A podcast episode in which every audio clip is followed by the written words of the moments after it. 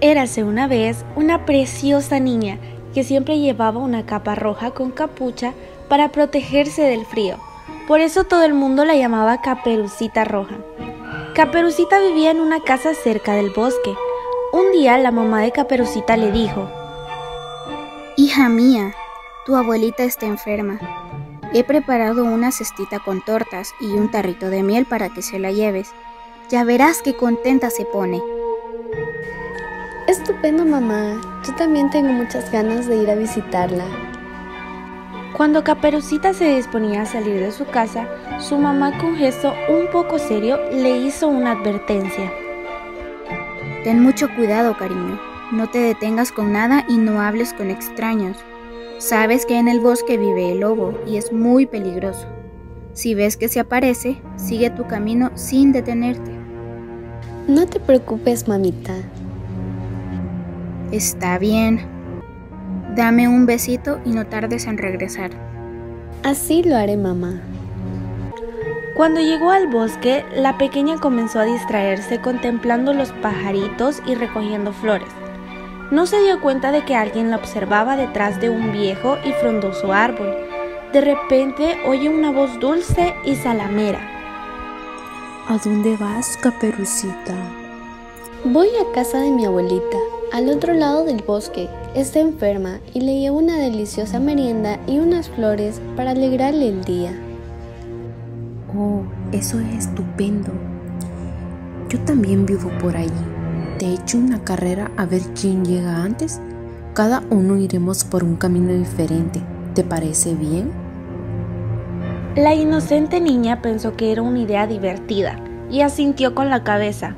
No sabía que el lobo había elegido el camino más corto para llegar primero a su destino. Cuando el animal llegó a la casa de la abuela, llamó a la puerta. ¿Quién es? La niña dando un respingo se giró y vio que quien le hablaba era un enorme lobo. ¿Quién es? Soy yo, abuelita, tu querida nieta, Caperucita. Ábreme la puerta. Pasa, querida mía, la puerta está abierta.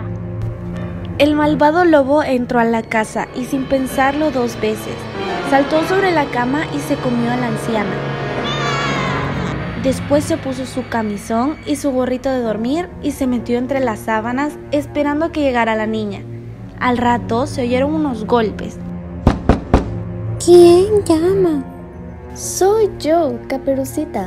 Vengo a hacerte una visita y a traerte unos ricos dulces para merendar. Pasa, querida. Estoy deseando abrazarte. La habitación estaba en penumbra. Cuando se acercó a la cama, a Caperucita le pareció que su abuela estaba muy cambiada. Extraña le dijo, Abuelita, abuelita, ¿qué ojos tan grandes tienes? Son para verte mejor, preciosa mía. Abuelita, abuelita, ¿qué orejas tan grandes tienes? Son para oírte mejor, querida. Pero, abuelita, abuelita, ¿qué boca tan grande tienes? Es para comerte mejor. Con la barriga llena después de tanta comida, al lobo le entró sueño. Salió de la casa, se tumbó en el jardín y cayó profundamente dormido. El fuerte sonido de sus ronquidos llamó la atención de un cazador que se pasaba por allí. El hombre se acercó y vio que el animal tenía la panza muy hinchada, demasiada para ser un lobo. Sospechando que pasaba algo extraño, cogió un cuchillo y le rajó la tripa. Se llevó una sorpresa cuando vio que ellas salieron sanas y salvas, la abuela y la niña. Después de liberarlas, el cazador cosió la barriga del lobo y esperando un rato a que el animal se despertara. Cuando por fin abrió los ojos, vio como los tres rondaban y escuchó la profunda y amenazante voz del cazador que le gritaba enfurecido. ¡Lárgate, lobo malvado!